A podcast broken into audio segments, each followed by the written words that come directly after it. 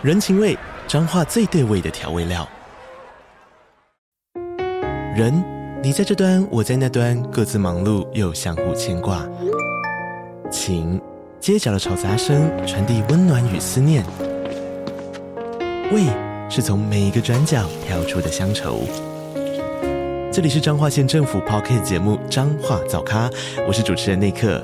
从彰化大小事各具特色到旅游攻略，透过轻松有趣的访谈，带着大家走进最在地的早咖。准备好了吗？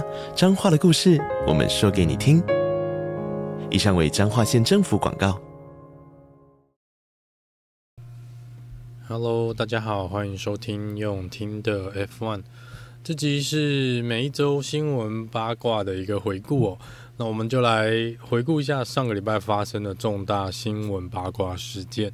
新闻的部分呢，应该主要针对在小牛终于被正式的命名为 Visa Cash App Racing Bulls，那名字真的不好念，我也不太确定那个 Sauber 车队的什么 Kick Sauber 那些 Formula One Team 到底是哪一个比较难念，到时候来看他们。挂在官方这边的证明到底是什么？会比较有趣哦。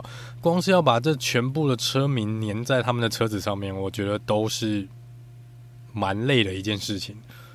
我觉得像去年 AlphaTauri 要塞在尾翼就已经有点有点挤了。我不知道今年他们后面或者这个前面要怎么用，才能凸显出小牛车队的全名哦。不过这也是让我有点期待新车发表会，这台车子到底会。用什么样的涂装啊？我觉得外观怎么讲呢？车子的硬体设计，我觉得就算了。但是这一次的，呃，蛮期，应该是我里面比较期待的一支车队之一哦。我想看看 Visa 跟小牛这边到底能蹦出什么样的一个火花。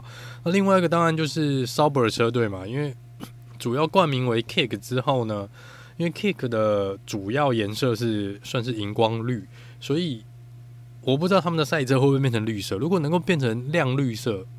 我觉得其实也会蛮酷的，就到时候来看这个新车发表会，应该下礼拜嘛，Kick 应该是 Sauber 应该是下礼拜，所以就会知道大概会长什么样的样子哦，所以这是蛮有趣的。好，那我们既然聊到新车发表会，我们就先来讲一下各车队的一个目前确认的新车发表会日期哦，十支车队都已经确认了，所以打头阵的呢是这个礼拜五，Haas 车队会在二月二号礼拜五来进行新车发表，这个是打头阵，也许他们不是。在赛车场十支车里面，也许不是积分跑第一名的，但是至少在正规的新车发表会上面，他们跑第一。因为讲正规，是因为 McLaren 之前有点偷跑了，所以概念图已经丢出来了。那我这个，但是实际上的正式新车发表会是由 Has 车队来打头阵哦。那再来呢？隔三天是二月五号，是 Sauber 车队跟 William 车队哦，这两个车队会在下礼拜进行新车发表。那接下来就是二月七号的 Alpine，二月八号的小牛哦，两支车队都会在下礼拜呢来跟大家见面哦。然后其实应该是说到下礼拜。对，然后再来是 Aston Martin 是二月十二号，所以再隔一个礼拜，我们在放年假的时候，那应该是年初三嘛，年初三。然后二月十三是红军，二月十四是 Mercedes 跟 McLaren，最后压轴的呢，在第一天回去上班的日子是红牛哦，正式的新车发表。所以十支车队呢都已经正式的公告他们的新车发表会日期。那红军这边之前好像有传出，他们可能不会做一个实体的赛车发表会，可能会做一个。线上的类似一个类似视觉概念图的感觉哦，我不太确定，呃，不知道是车子没准备好还是发生什么事哦。这到时候看看红军这边进一步的确认。之前好像有看到消息说他们可能不会做一个，就是以往我们看到车手到现场嘛，然后把那个掀开那个那个车子，然后让大家看新车的一个样貌。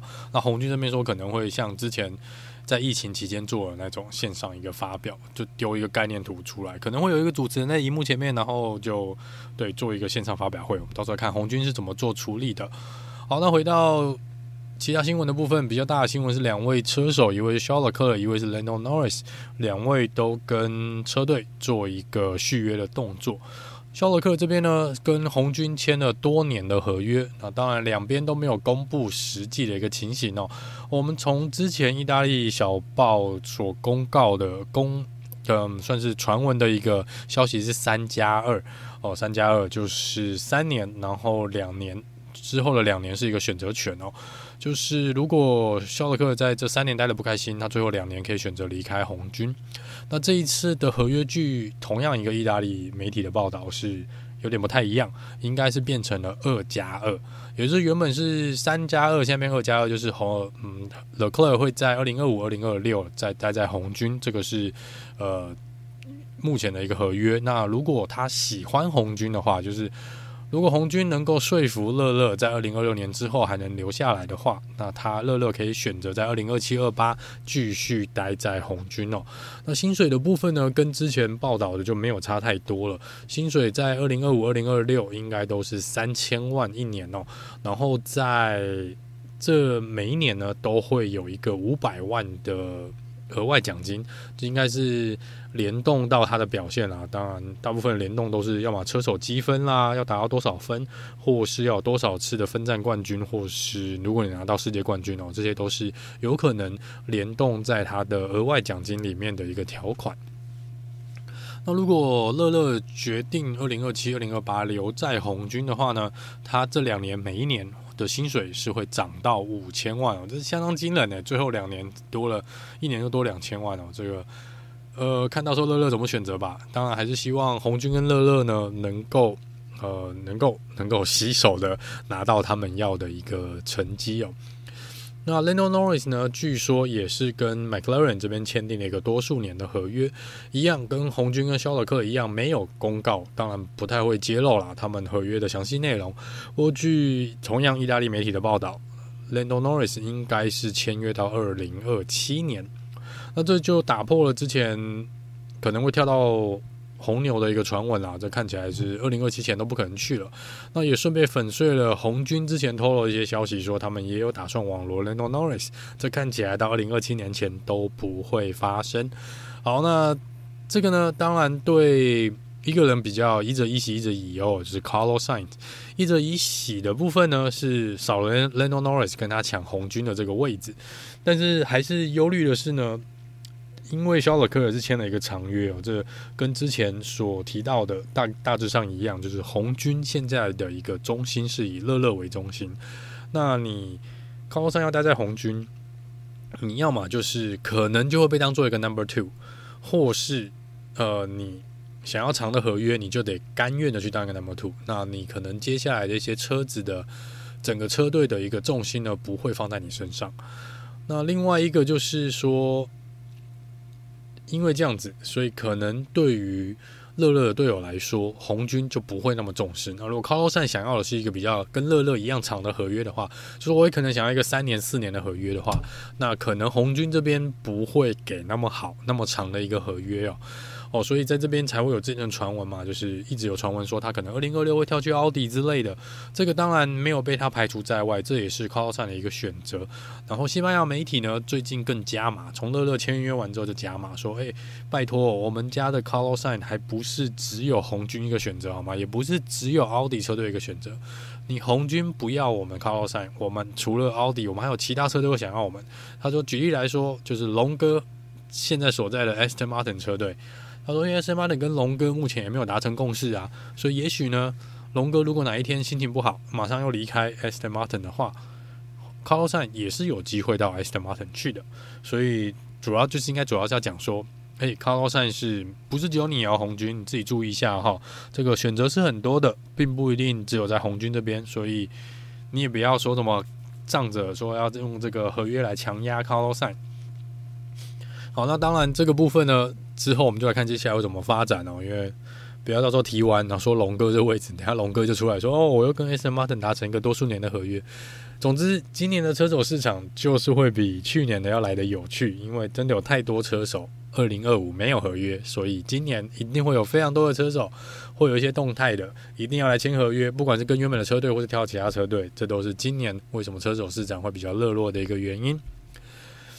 好，那接下来呢？因为刚刚提到说车队都已经公告了他们的新车发表会嘛，那其实有一支车队呢，现在头应该蛮大的哦。呃，大部分的时间，大部分在过去哦，我们比较不会去看到说车哪一个车队有没有通过撞击测试，这个在上次我们讲红牛没有通过撞击测试，有稍微提到。过往呢，这个消息是比较不会在市面上或是在公开这边再传的。呃，但是现在有一个传闻说，呃，Alpine 车队呢在进行车辆侧面，就是两旁车辆两侧的撞击测试是没有通过的。呃，就是说，在可能两侧的车体结构是有问题的，他们这个测试是没有过的。那这个是因为现在已经接近到一来是新车发表会的日子，二来是正赛其实就大概一个月就要开始了，所以你。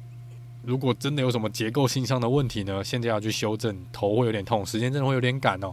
所以这是 Alpin 据传闻呢，他们现在工程师头是蛮痛的，因为他们没有通过侧面撞击测试。当然希望他们能够在下一次，我不知道是排到什么时候，这个我没有看到详细的报道。就是如果有下一次的测试要在最近的话呢，希望他们赶快通过。那刚刚提到是因为已经离正赛蛮接近了，所以接下来呢，我们会看到越来越多测试的新闻跟一些可能车手实际上坐进赛车里面跑的一个状况。但我想在新车发表会之前呢，应该很难看到呃车手去开。就算他开了新的赛车出来，他也不会给你看到新的涂装啊，就会看之前那种迷彩装之类的。所以在这个最近一两个礼拜呢，应该陆陆续续车手都会收假，然后回归到赛道上面进行暖身跟测试哦。目前已经知道的是，红军的两位车手应该在这个礼拜都会回到赛道上面。Daniel r i c a r d o 跟小雪呢，在上个礼拜就已经回到赛道进行暖身跟一些测试哦。不过开的当然是去年的赛车，还不是开今年的，还没有开到今年的新车，所以就。是车手动态的一个部分。另外，是红军宣布呢，两位年轻车手加盟他们的算是后备军啦。一位是肖勒克的弟弟 Arthur Leclerc 加入了红军，成为他们新的 development driver。那在 Oliver Biermann 这边呢，是成为了红军新的后备车手。就是两位，蛮多人我也认为是有可能成为明日之星的呃准 F1 车手。如果他们照正常发展下去的话，应该是蛮有机会的啦。我们就继续看下去哦。不过这两位里面呢，我会比较看好 Oliver b e e r m a n 他整体的表现，我觉得比阿瑟尔克要来得好一点，好来得好一点。再来是 Gunther Steiner，这比较偏八卦的部分啊，他又每次反正只要问到这个事情，基本上他对于前车队跟他的老板，大概现在讲不出太多的好话。那他在最近一次的访问又再次提到说，他呃每一年对 F1 的一个热情，就对 Haas 车队的热情哦，都是一年一年递减，因为每一年老板画的饼都很大，但是实际上拿出来的东西呢都没有什么料哦，就是会让他蛮失望的。所以说赛季初的希望都会变成赛季末的一个失望哦。所以他说这个年复一年呢，其实也是会。减少他的热情的，所以他说他其实觉得离开可能也有点放松，因为他觉得呃这几年被磨的有一定程度热情被磨损的差不多了。